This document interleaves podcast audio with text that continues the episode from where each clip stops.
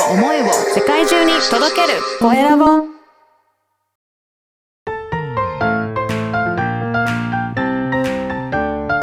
聞く力能力技術魅力があるのに伝わらない社長へ。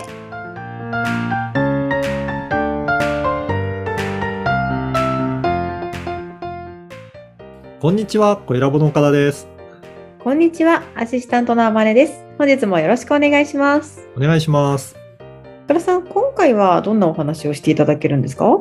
はい、今回ですね、えー発信を対談形式にする3つのメリットについてお話ししたいと思います。おお、こうんこのポッドキャストも対談ですもんね。ね、そうですよね。うん私も、え3つ、ポッドキャストの番組持ってるんですけど、はい。これ3つとも対談形式でやってるんですよ。お。うえ、なるほど。理由も気になりますね。そうですよね。えっ、と、この、えーポッドキャストを対談形式にしている理由としては、はい。あれなんですよね。やっぱり一人でずっと喋り続けるのって意外と難しいと思うんですよ。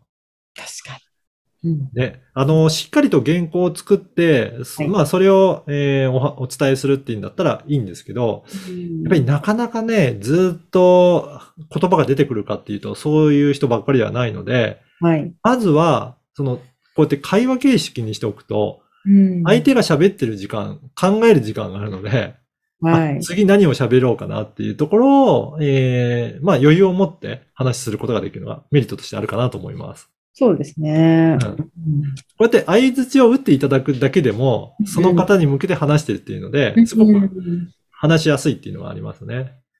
なので、まず一つ目は、このはい話す方にとって、あの、会話を続けやすい、話しやすい、まあ、考える時間も、えー持てるっていうところがメリットの一つ目かなと思います。うん。はい。はい。で、二つ目がい、会話形式の方が、聞く人にとっても聞き取りやすいっていうところがあります。うん。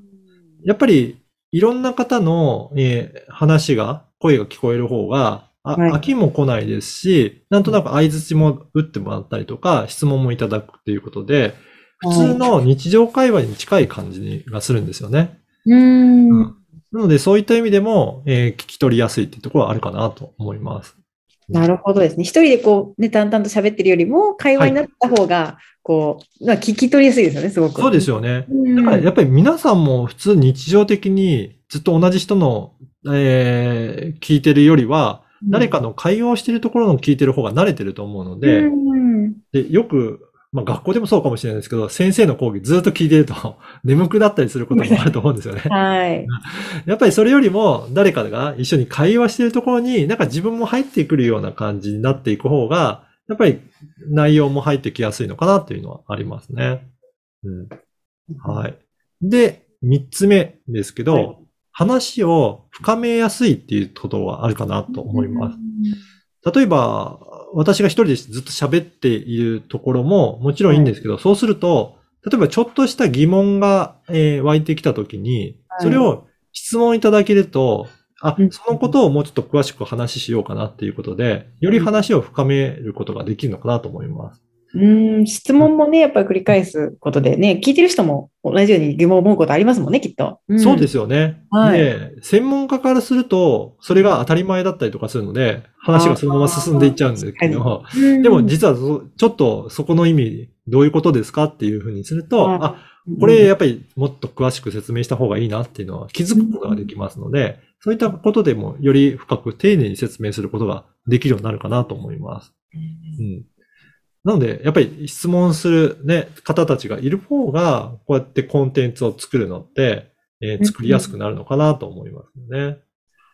うん。うんねね、天音さんもやっぱり聞いていてどうですかね？そうやっていろいろ話を、えー一緒に進めながらやる方が、まあ、進めやすかったりしますかね？